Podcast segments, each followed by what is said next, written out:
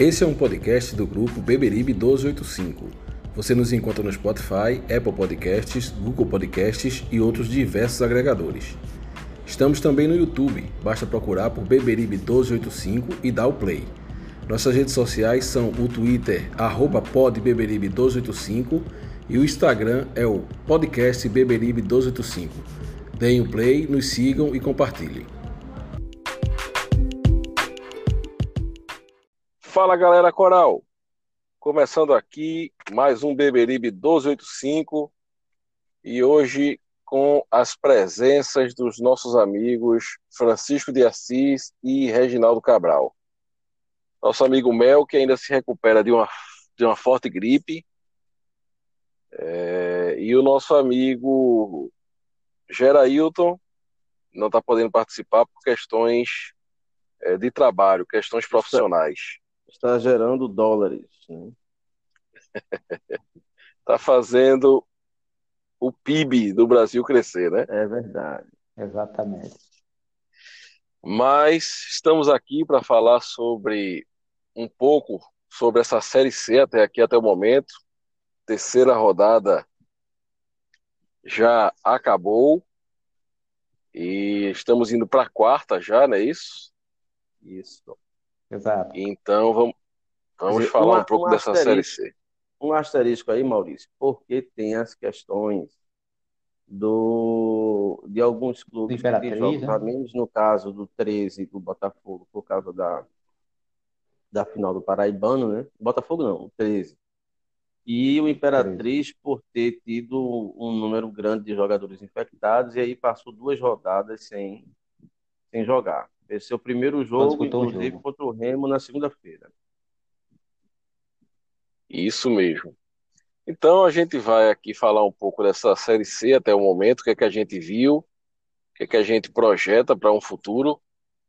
E é, vamos começar aqui falando sobre a rodada, a terceira rodada rodada que acabou é, na segunda-feira, dia 24, e começou no sábado, dia 22.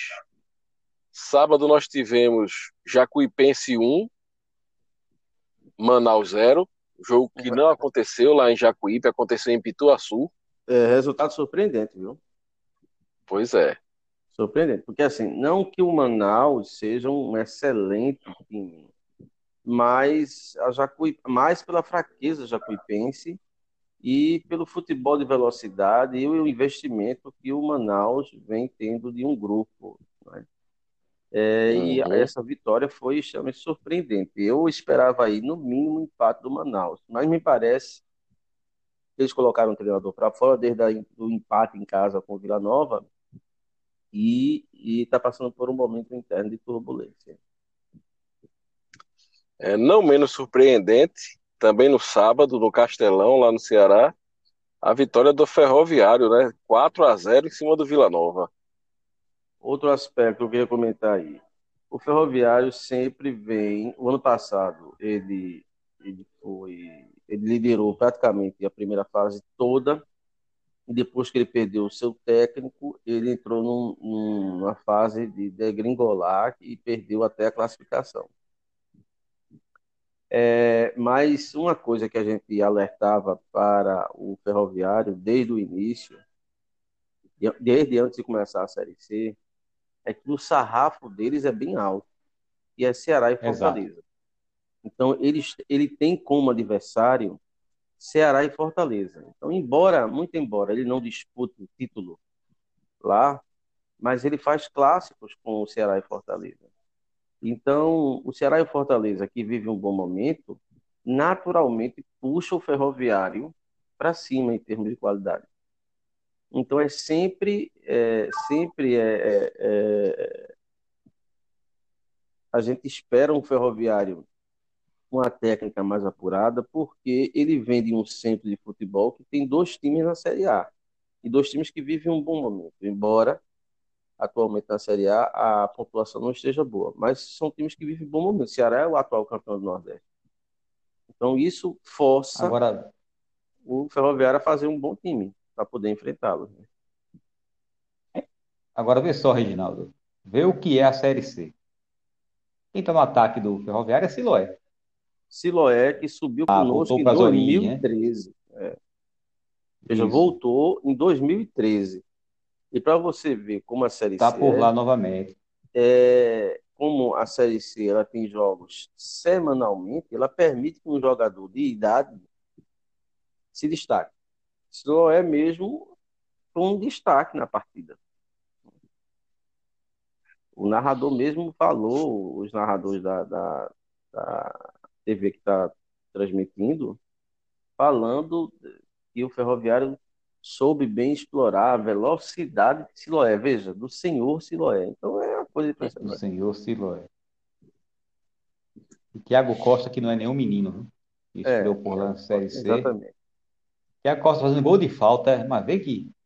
É, é uma coisa. Que coisa. É a Série C, meu amigo, é a Série C. É.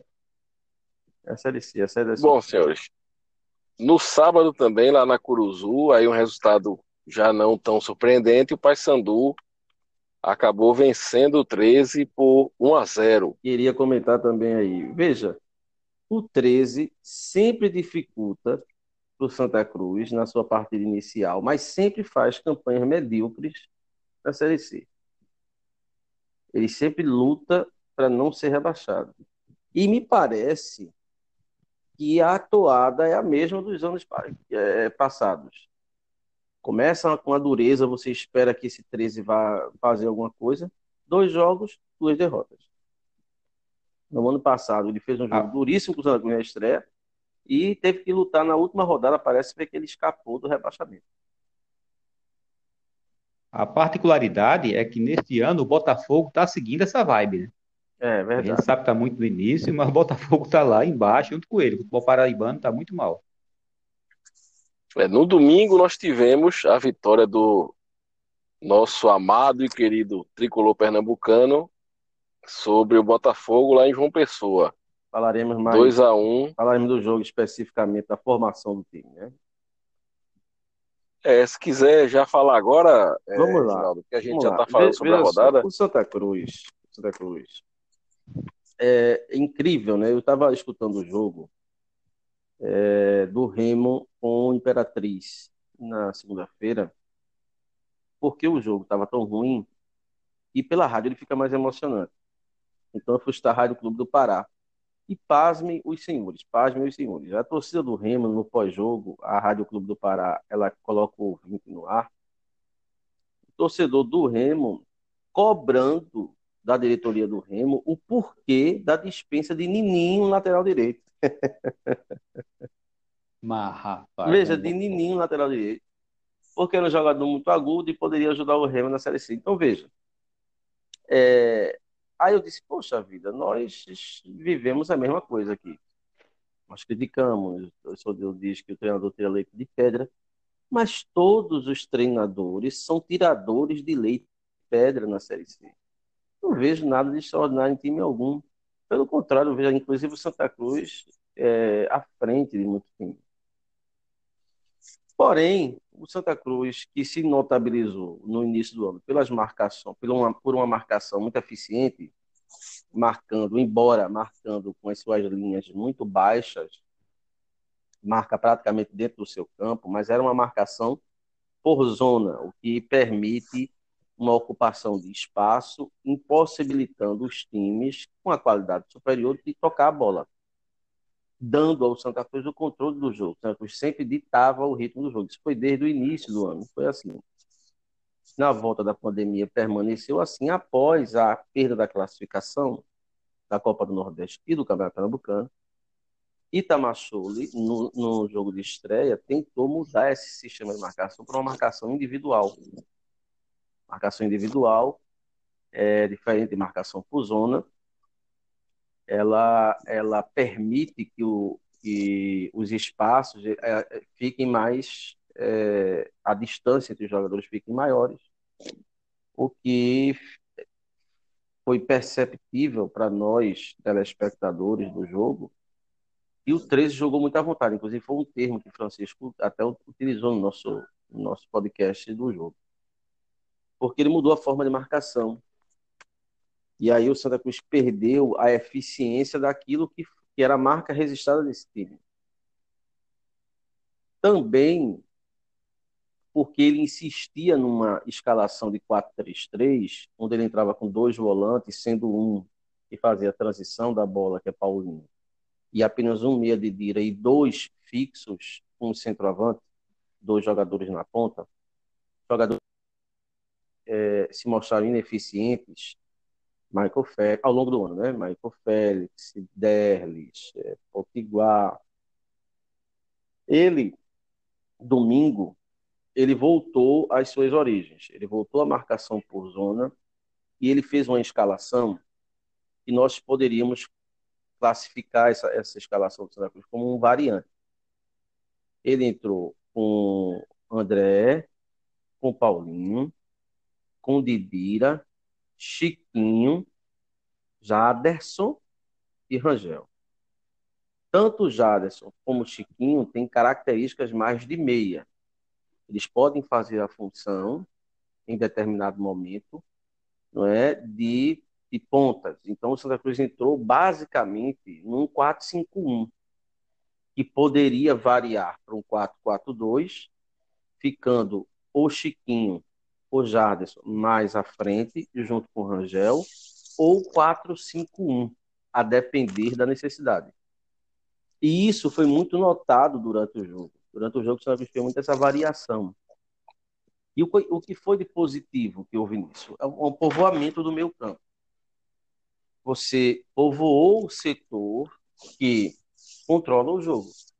Então, o Santa Cruz passou a ter um controle da partida, é? é tanto na parte defensiva quanto na parte ofensiva, não é? é mais visível. E aí a gente viu um Santa Cruz sendo senhor das ações no jogo, sem passar por preocupações ou perigos. Coisa que no jogo do 13, em virtude da insistência de uma forma de jogar e de uma mudança no sistema de marcação, a gente ficou extremamente vulnerável. Então eu vejo essa formação do Santa Cruz que jogou com o Botafogo, a formação ideal, e a gente vem falando isso há muito tempo. Não é? Okay, a gente, a gente é... vem falando nessa, não entendi, não entendi, essa, esse sistema de jogo do Santa Cruz domingo passado é para mim é o ideal. E é o que a gente vem falando há muito tempo aqui, que é é aonde o Santa uhum. Cruz tem mais Isso. jogadores de qualidade é no seu setor de volância. Então, e agora com a entrada de Chiquinho, um jogador que tem uma técnica em relação aos outros jogadores mais apurada, é, a solução é povoar o meu campo. Inclusive o Didira, peça muito criticada pela torcida Santa Cruz, ele vai subir de rendimento com essa formação. Por quê? Porque ele não fica sendo o único responsável pela criação das jogadas não é, de ataque do Santa Cruz.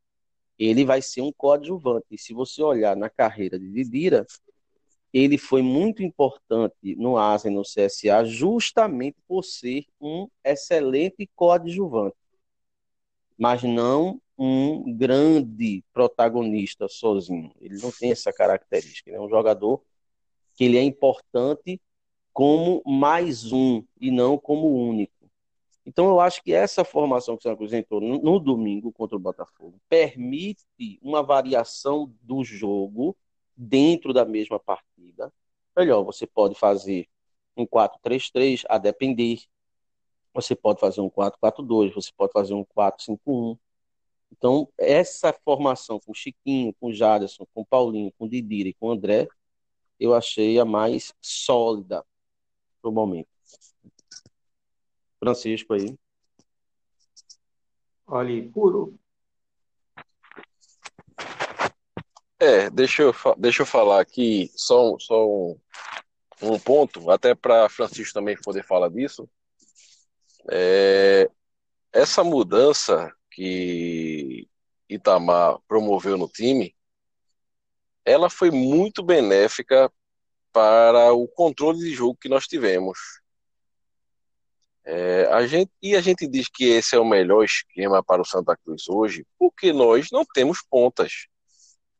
Então, se você não tem ponta, você não pode ter um esquema que use pontas.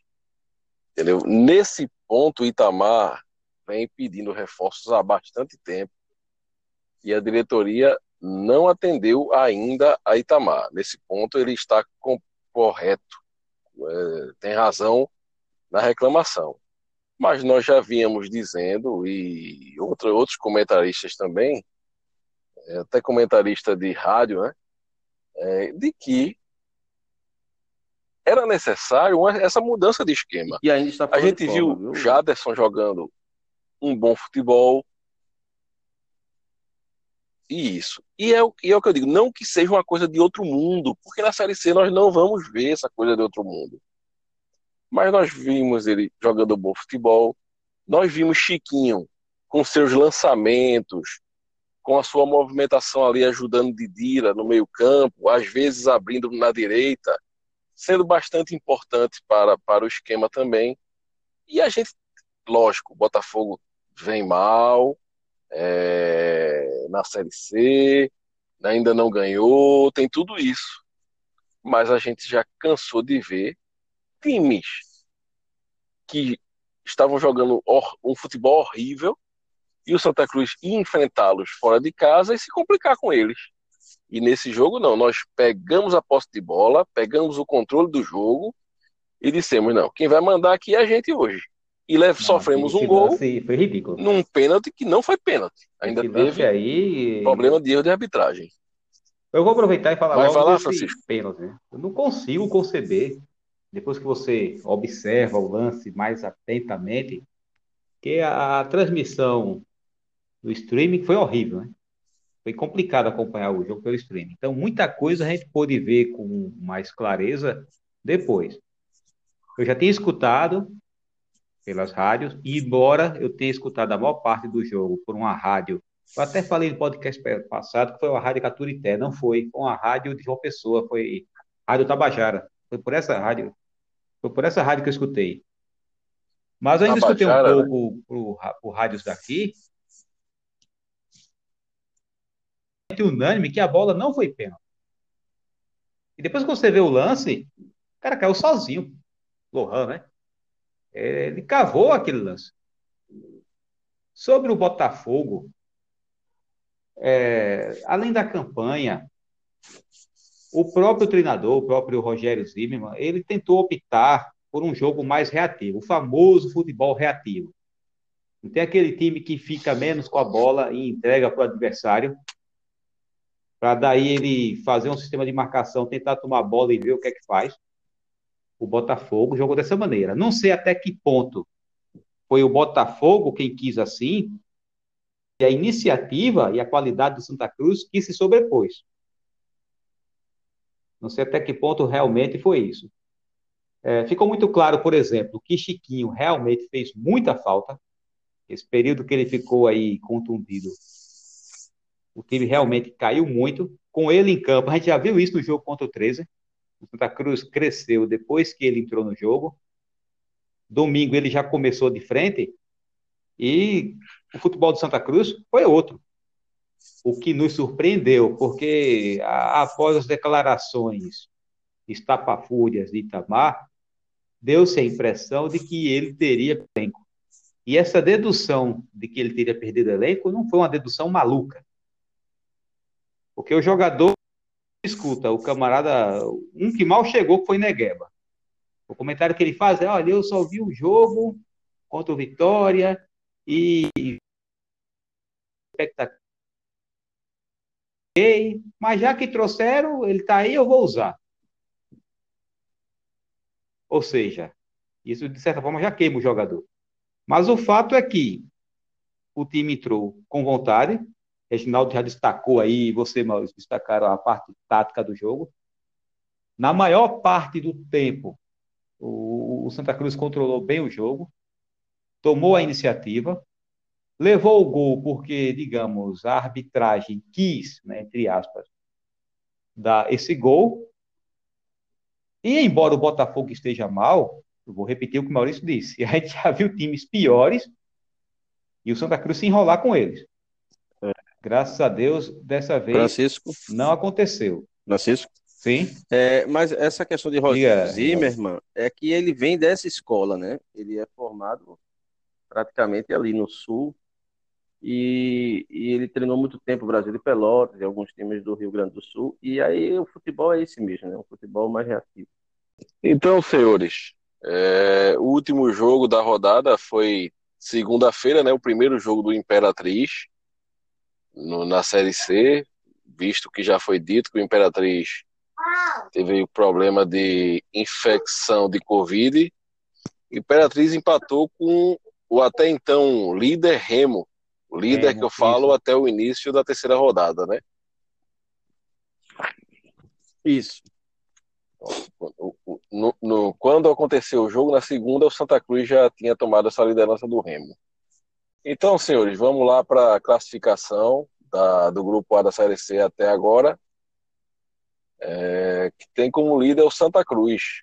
Sete pontos, três jogos, duas vitórias, um empate e zero derrotas até o momento. Saldo de gol de três, não é isso? Isso. O Remo vem segundo. Isso. O Remo vem segundo, sete pontos também, três jogos, duas vitórias, um empate e o saldo de gol do Remo, quanto é? O saldo de gols do Remo, dois. Dois. Então estamos na frente pelo saldo de gol. Ferroviário é, vem em terceiro com seis pontos, três jogos, duas vitórias, uma derrota. O Paysandu em quarto, com quatro pontos, três jogos, uma vitória, um empate e uma derrota. Saldo de gol do Paysandu, vocês têm aí? O saldo de gol do Paysandu. saldo de gol do Paysandu é dois. Zerado. É dois? Cadê? Não, Francisco. Ele teve uma vitória. Ele teve uma derrota de 2 a 0 e ele teve uma vitória de 1 a 0 O saldo dele é ah, menos é, um. É, é, menos um. É menos um. Menos um, desculpem. É, é menos um. É, ele ganha, um. ele ganha pro Vila Nova justamente pela, e o Vila Nova pela derrota a caixa pante que o Vila Nova sofreu. Quatro, quatro também de, de quatro pontos, três jogos, uma vitória, um empate e uma derrota também o Vila Nova. A Jacuipense aparece em sexto lugar com três pontos, mas tem um jogo a menos. Tem dois jogos, uma vitória e uma derrota. O Manaus vem em sétimo com dois pontos, jogou três jogos, dois empates e uma derrota. O Imperatriz em oitavo, é, mas só tem um jogo, né? Foi justamente Isso. o empate contra o Remo. Isso. O Imperatriz só tem um jogo e ele, com, com a rodada completa, ele pode até chegar à liderança. Quando ele completar Isso. o jogo. Justamente. É muito pouco provável, mas assim, matematicamente ele pode chegar à liderança. Aí, aí vem em nono na zona de rebaixamento o Botafogo, que é preocupante a situação, porque o Botafogo tem um ponto, mas tem três jogos. E dois em é. casa já. Dois em casa, isso. Um empate duas e derrotas, duas derrotas. Um empate. Isso. E o 13, situação também preocupante, mas tem pelo menos um jogo a menos. Tem zero pontos, dois jogos e duas derrotas. Duas derrotas. O Imperatriz com um jogo só passou os dois na classificação. Com um jogo só. Eu vou aproveitar para fazer uma correção, porque eu falei que o saldo do Santa Cruz era 3, o saldo do Santa Cruz é 2. Santa Cruz fez 5 é, gols e sofreu 3. Isso. O saldo Isso. do Remo também é 2, mas é porque o Remo marcou menos. Ele fez dois gols e sofreu 2. Dois também, mas aí no critério de gols marcados, o Santa Cruz está à frente. É, o Remo fez quatro, sofreu dois, né? Sofreu dois. Aí é o mesmo saldo do Santa Cruz, né? Isso, justamente. O Santa Cruz tem um ataque mais positivo. Vejam só, hein? É, tá vendo? A quarta rodada, demais, a quarta rodada começa na sexta-feira com o Jacuipense e Botafogo da Paraíba, lá em Pituaçu. Esse jogo, o ideal seria uma vitória ou do Botafogo ou um empate. É, eu gostaria de um empate. Vejam só a situação do Botafogo e vejam como meio-campo faz falta em qualquer divisão, né? O Botafogo perdeu duas peças importantíssimas do seu meio-campo do ano passado para esse ano. Que foi Marco, Marco Aurélio. Marco Aurélio e Juninho, né? É, não, Juninho tá lá. Juninho tá lá ainda? Tá, quem saiu foi Cleiton também, do meio-campo do Botafogo. É, Cleiton, sim, e até, é, ele foi pro CRB, Cleiton foi? Ele, eu, eu vi que ele tava fechando com o Operário. Muito bom jogador, muito bom é. jogador. Ah, vai, vai dialogar bem com o Fabiano lá. Como é. diz Reginaldo, Marco Aurélio tá com, a, tava, tá com a chapa no copo, né?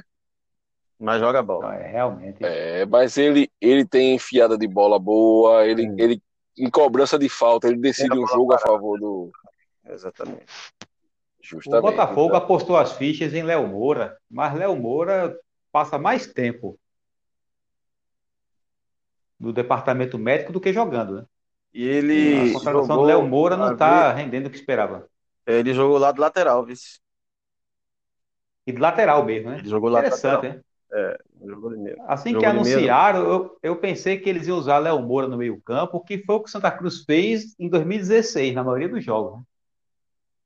E não deu certo, né? É, Léo Moura atuou melhor como lateral. Justamente. Então, sábado, Santa Cruz e Imperatriz no Arruda. É, também no sábado, o Manaus enfrenta o Paysandu. Aí é bom a vitória do Manaus. Aí é bom vitória do Manaus interessante. É bom o empate. É, um empate. é o empate, ou, o empate é o ideal. Ou vitória do Manaus, né? É. Isso. Remo, o Remo enfrenta o Vila Nova no Mangueirão no domingo. E eu acho que é bom o empate também. Também, também. É. Ou empate, ou, ou o menos pior é a vitória do Vila Nova. Vitória do Vila Nova. É, e no domingo, fechando a rodada, o 13 enfrenta o Ferroviário lá no estádio Amigão. É, veja só, é, a, part... a, a vitória do Vila Nova, eu não sei até que ponto. Por quê? Veja, a gente está olhando pelo prisma de disputa de liderança entre Santa Cruz e Remo.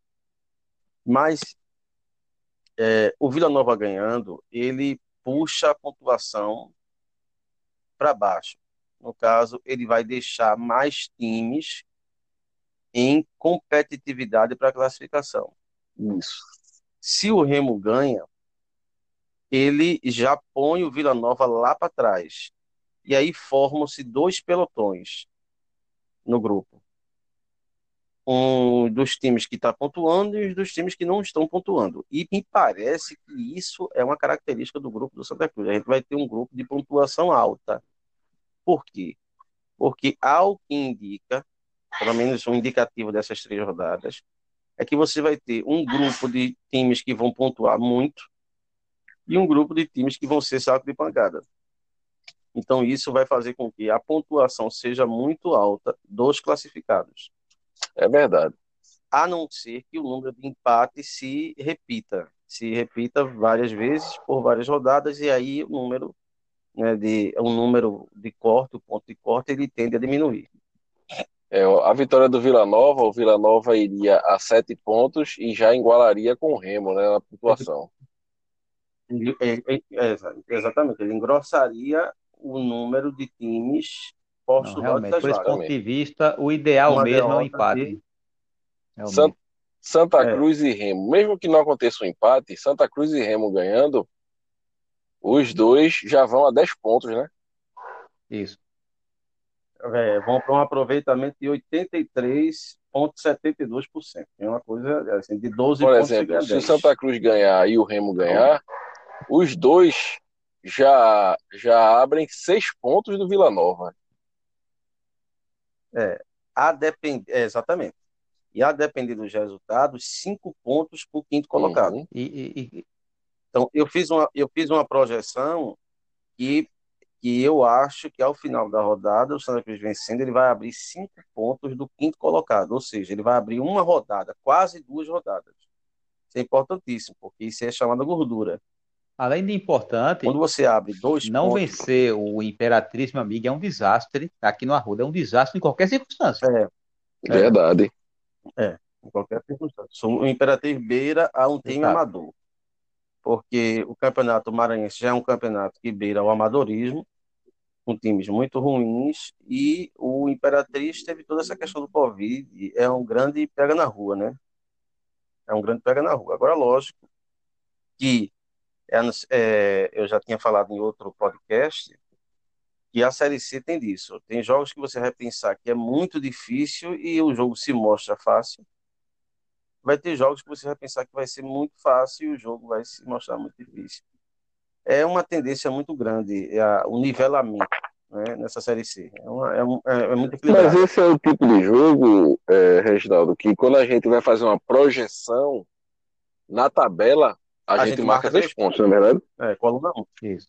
Coluna 1, Então, coluna 1. Sem, Os, os jogadores ele eles têm que estar é, cientes de que futebol se decide dentro de campo, toda aquela aquela coisa que a gente já sabe. Não pode entrar de salto alto, mas que não existe outro resultado que não seja a vitória para a gente conquistar nesse jogo. É verdade. Agora veja, Maurício. Eu fiz um levantamento aqui das séries 6 passadas, né? Com 2019, 2018, 2017. É, em 2019, no ano passado, o quarto colocado do grupo A, ele se classificou com 26 pontos, fazendo sete vitórias, inclu- inclusive se classificou pelo número de vitórias. Sete vitórias equipadas seis derrotas, um aproveitamento de 48,5%. Isso é menos da metade. Com confiança. Em 2018, o quarto colocado foi o Botafogo. O Santa Cruz foi o terceiro, o Náutico foi o primeiro. O Náutico foi eliminado pelo Bragantino, o Santa Cruz pelo Operário. É, o Botafogo foi que foi o quarto colocado com 26 pontos, fazendo seis vitórias, oito empates, veja o número de empates muito grande, e quatro derrotas. Um aproveitamento de 46,29. E em 2017, o Confiança foi o quarto colocado com 25 pontos, é, fazendo um aproveitamento de 46,29%, com seis vitórias. Então veja, se o Santa Cruz ganha do, é, sábado, ele faz 10 pontos. Ele fica a 15 pontos da classificação, ou seja, a 5 vitórias da classificação. Basicamente. E com Então, é, é, pra, praticamente, a vitória de sábado, ela sedimenta 50% da classificação. E aí, eu, eu me aprofundei mais nos números. O aproveitamento de, de Itamachule à frente do Santa Cruz é entre 63% e 67% dos pontos disputados. Se ele for com esse aproveitamento de entre 66% e 77%, nessa primeira fase, ele faz de 33 a 36 pontos. Ou seja, ele termina a primeira fase na liderança. Então, pegando o retrospecto de todas as competições que o Chico comandou o Santa Cruz até esse ano, nesse ano, pegando o percentual dele de aproveitamento, o Santa Cruz tem uma tendência entre 35 a 36 pontos, podendo até ser 38 pontos na classificação inicial, o que daria a ele a primeira colocação. E não vale de muita coisa porque não é mata-mata. É um quadrangular, você vai fazer três jogos em casa e três jogos fora. Mas eu acho que vai ter alguma benéfice no sentido de você terminar em casa. Né? É, com certeza. E aí você pegaria os dois, os dois, teoricamente, os dois times mais fracos do outro grupo lá, né? o terceiro e o quarto colocado do grupo B. Então, é, praticamente a vitória de sábado deixa a gente quase com meio caminho andado. Uhum. E com quatro rodadas apenas de campeonato, né? Exatamente, com quatro rodadas. Agora, como é que vocês têm coragem de abrir a boca para falar mal do tio Chico?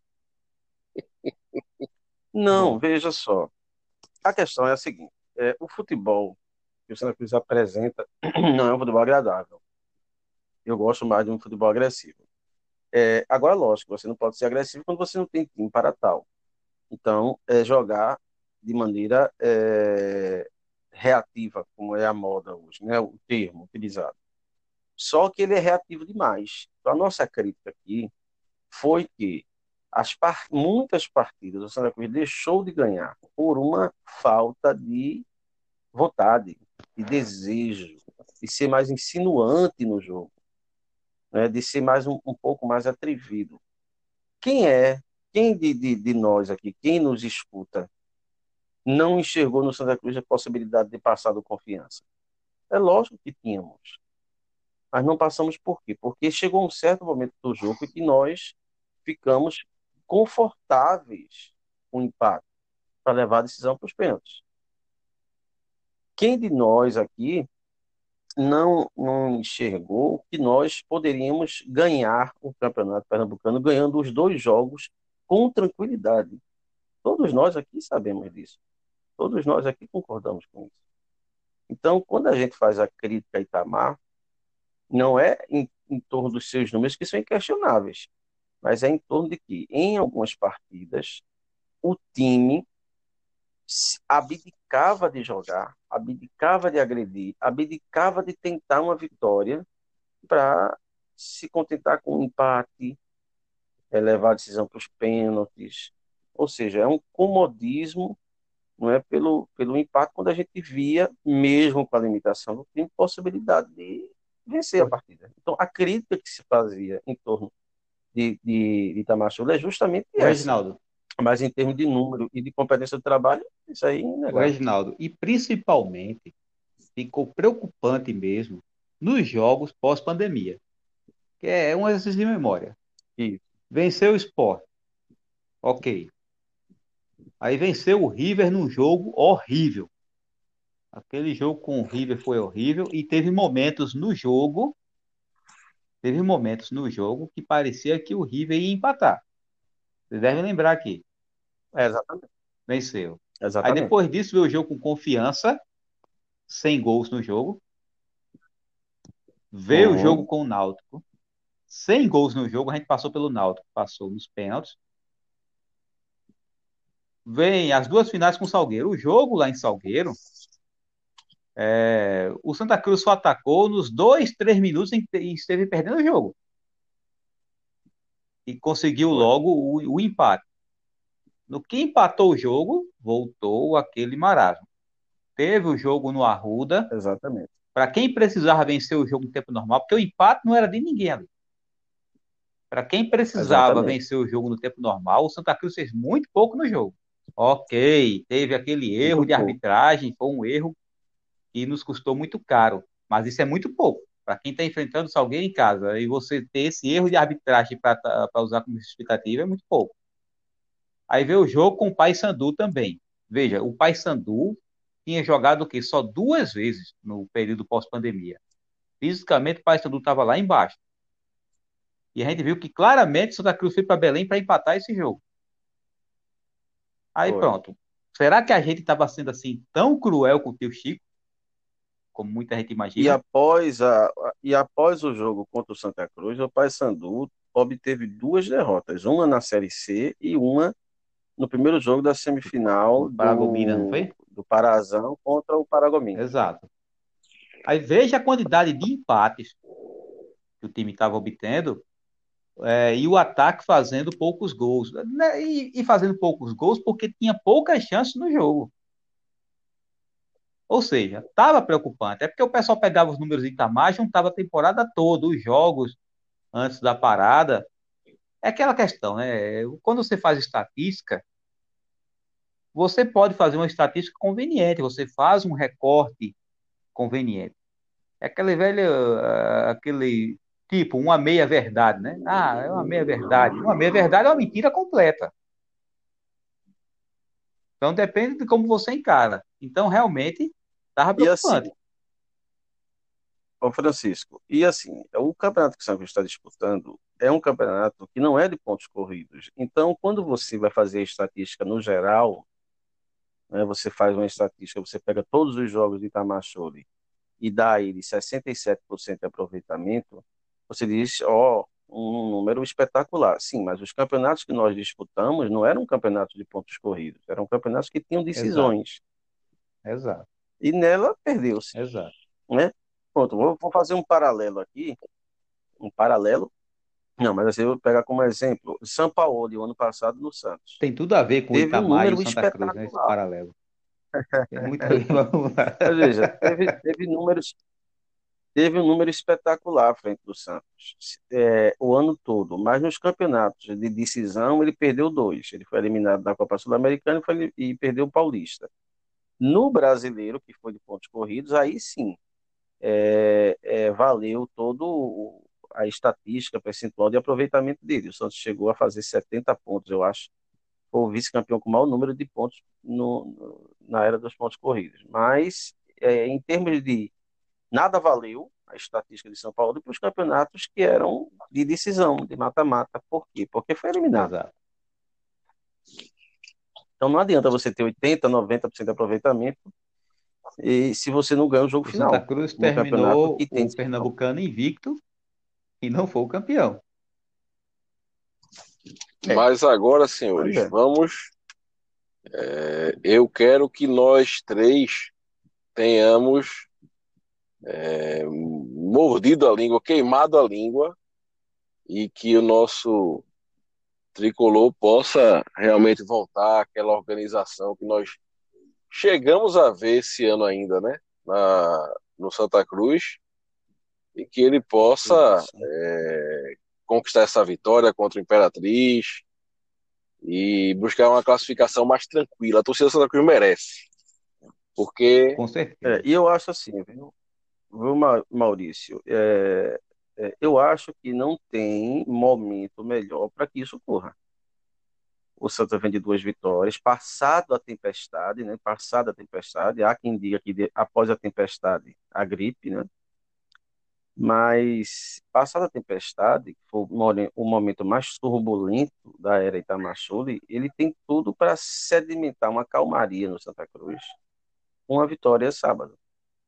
E, e aí, é, assim, só depende dele, só depende do time, né? Mas eu creio que, o, que, que a vitória virá. Eu estou vendo, é, até agora, a gente não teve nenhum jogador afastado por Covid, a gente não. O, o nosso DM, agora que está com, com o Célio e com o Dani mas o Célio já está se recuperando bem, é, o Célio já está se recuperando bem. Dani Moraes é um cara muito profissional, então a tendência é que ele volte também rapidamente. Então, assim, é, eu, eu, eu creio que o momento mais crítico de Itamar passou, a não ser que ele nos surpreenda com uma catastrófica derrota, que coisa que a gente não acredita. Não, não. Não acredito até pela qualidade do time do Imperatriz, entendeu? Então, assim, eu acho que se ele vencendo, ele põe uma pá de cal na possível saída dele, né? E, e ele sedimenta um, um, um caminho de calmaria para a classificação e para o trabalho, né? Isso. Vamos vencer. Vamos vencer esse jogo importantíssimo. E tivemos a chegada essa semana, hoje, né, do zagueiro Elivelton. Foi anunciado Elivelton. hoje, já treinou no CT. Elivelton chegando aí para reforçar a zaga coral. E a saída do volante Lucas Gonçalves, né? Saindo para um clube lá da Arábia Saudita. Eu acho que foram dois reforços, viu? Olha, e o lateral esquerdo, ele vai ser anunciado Eu já ia amanhã. falar nisso. Tudo indica que é o, tudo indica que é o Jonathan. Hoje, na resenha da Rádio Tropical, o médico do Santa Cruz estava falando acerca da recuperação de Célio e, sem querer, ele falou que Jonathan estava fazendo testes médicos, ou seja, ele praticamente Coisa boa. é, afirmou a, a contratação. Porque uma, uma das reclamações do doutor Silvana é que com a saída do craque Fabiano, a gente ficou sem lateral esquerdo. Né? Foi Porque, assim. veja, a gente criticou. A gente criticou Itamar aqui. A gente criticou Itamar aqui, mas a gente sabe que razões para reclamar ele tem algumas. Por exemplo, é inconcebível que a, a essa altura, eu estou até esquecendo, o- eu estou falando de antes do, do Pernambucano terminar. Chegou-se o meio do ano e só tinha um lateral esquerdo. Isso é inconcebível. E é. veja o lateral esquerdo quem era. Veja o lateral esquerdo quem era que a gente tinha. Aí o camarada vai embora, e a ida dele, eu vou insistir aqui, só quem sente falta é Itamar mesmo. Ficou, ficou o elenco sem lateral esquerdo. Nesse ponto, é uma montagem absurda. Ok. Mas o que a gente pegou muito no pé é que o, o cara lamentar a saída de Fabiano é um troço muito esquisito. É não querer admitir que uma das poucas indicações que ele fez, né, que é outra queixa dele, que que ele indica ele não vem, Fabiano ele indicou. Só que para ele é complicado admitir que o jogador que ele indicou mostrou-se inútil aqui. É mostrou-se inútil. E outro detalhe: ninguém na Série C, eu quero saber qual é o treinador na Série C que está aí cheio de opções. Nenhum deles tem esse monte de opções, não, que Itamar quer ter aqui, não. É verdade. E o que vai ter de opção, infelizmente, na Série C, é como a gente já sabe, o jogador perto da se aposentar ou jogador surgindo para o futebol, que é o caso de André, né? Por falar nisso, é, ele quer um centroavante mais alto, né? Mais alto, mais encorpado. Alguém viu alguma especulação de nome quanto a isso? Eu, a, gente, eu, a gente ouviu falar sobre Ricardo Oliveira, mas para mim Bom, não. é uma perua braba. Eu ouvi falar de Roger também, mas Roger fechou com o Operário também. Foi, foi. Mas eu acho que é, um, um centroavante não é. Veja só, se me perguntar se a gente precisa, a gente precisa em todas as posições. Mas prioridade, eu acho Sim. que a gente tem que trazer ponta. Ponta de qualidade. Também é. Então, senhores, a gente vai mais à frente gravar o nosso pré-jogo ainda. Mas eu gostaria que vocês fizessem uma projeção dessa rodada. Jacuipense e Botafogo da Paraíba. Quem vocês acham que vence esse jogo? Rapaz, eu vou de empate. Francisco. Eu arriscaria o eu arriscaria o empate também. Arriscaria o empate. E até eu não sei se é se eu estou arriscando, se eu estou torcendo, mas vou, vou de empate. Então, empate entre Jacuipense e Botafogo. O Botafogo iria dois pontos e a Jacuipense iria para quatro no, no campeonato. Santa Cruz Imperatriz. Não, aí é vitória. Santa Cruz. Aí é então é nós iríamos, nós iríamos a 10 pontos. Manaus e Paysandu. Manaus Rapaz, e Paysandu. Veja só, o Manaus está jogando em casa, mas o Paysandu é daquele, da, da região também. A probabilidade de empate é grande, viu? Mas eu arriscaria ainda na vitória do Manaus. Eu iria de empate, viu? Eu marcaria empate na loteria é, esportiva, caso tivesse. Caso ele então, estivesse nessa loteria. Empate vencendo, o Manaus iria a três pontos e o Paysandu iria a cinco pontos. Remo e Vila Nova, lá no Mangueirão.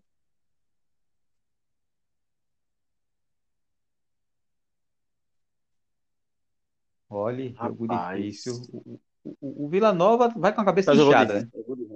Isso. Eu vou de Remo. Eu iria Remo. falar com a cabeça inchadíssima. Mas, assim, tá muito mais pro Remo. E olha que a torcida do Remo tá é. insatisfeita, viu? Eles não estão satisfeitos com esse empate dentro do Imperatriz, não. Então, com, esse, com essa vitória do Remo, o Remo iria a 10 pontos e o Vila Nova ficaria com 4, né? e 13 em Ferroviário. Jogo complicado. Rapaz, é um jogo complicado. Eu vou de Ferroviário. Eu iria eu gostaria empate. muito que o eu gostaria muito assim que o 13 ganhasse para frear um pouco o Ferroviário, mas eu tô achando difícil. Tô achando difícil. Eu acho Ferroviário nesse jogo. Então, Ferroviário ficaria na nossa cola com 9. Isso. Então a gente abriria, no caso, o Paysandu seria o quinto com cinco pontos, segundo a nossa projeção. Isso, é essa é a projeção. Ou seja, seria cinco pontos para o Cinco quinto pontos colocado, para né? o quarto colocado. O quarto. Isso. Na projeção que nós fizemos é isso. É, tomara. Tomara. Tomara. É, seria uma boa. A, gente só vai ver na prática, né? É, Segundo uma frase que eu estou criando agora, o futebol é uma caixinha de surpresa. Vamos aguardar. Pois é. Embora é, a gente saiba que, como você disse, o futebol é uma caixa de surpresa e a Série C muito mais, eu espero que surpresas aconteçam pro lado de lá. Pro lado de cá que Sim, se é. concretize a- o que nós estamos esperando. Então, senhores, mais algo a falar? Podemos encerrar? Não, podemos encerrar. tranquilo. Então, e até logo dos senhores, Reginaldo? Até logo, pessoal, né? Vamos compartilhar aí. É, fizemos uma análise mais técnica e mais, mais profunda, não só da Série C, como do time, das projeções. E voltaremos ainda essa semana com o nosso pré-jogo, né? Buscando mais informações acerca da preparação do time para o jogo de sábado. Francisco? Agradeço novamente aos amigos que fizeram o podcast, aos amigos que estão ouvindo, reforçando o convite para que escutem e divulguem o podcast. Mando um abraço para o amigo Gerailton, que eu acho que está fazendo turismo em Santa Catarina e está enrolando a gente com essa história de trabalho. Mas um abraço para ele. Um abraço para a Melk, né, que ainda está ainda tá se, se recuperando. Em breve eles vão estar conosco. E um abraço para toda a torcida coral, a, a, a sofrida torcida coral. Vamos ver se esse ano a gente vai ter essa alegria de sair do inferno e dessa vez sair de uma sair em definitivo. Verdade. Então é isso, pessoal. Ficamos por aqui. É, gostaríamos de mais uma vez agradecer a vocês pela audiência, por estar nos levando com vocês para a academia, é, para o trabalho, no ônibus, onde quer que você esteja nos escutando. Pedir que compartilhem e somos muito gratos a cada um de vocês. É isso. Fiquem com Deus. Deus abençoe a todos e viva o Santa Cruz Futebol Clube.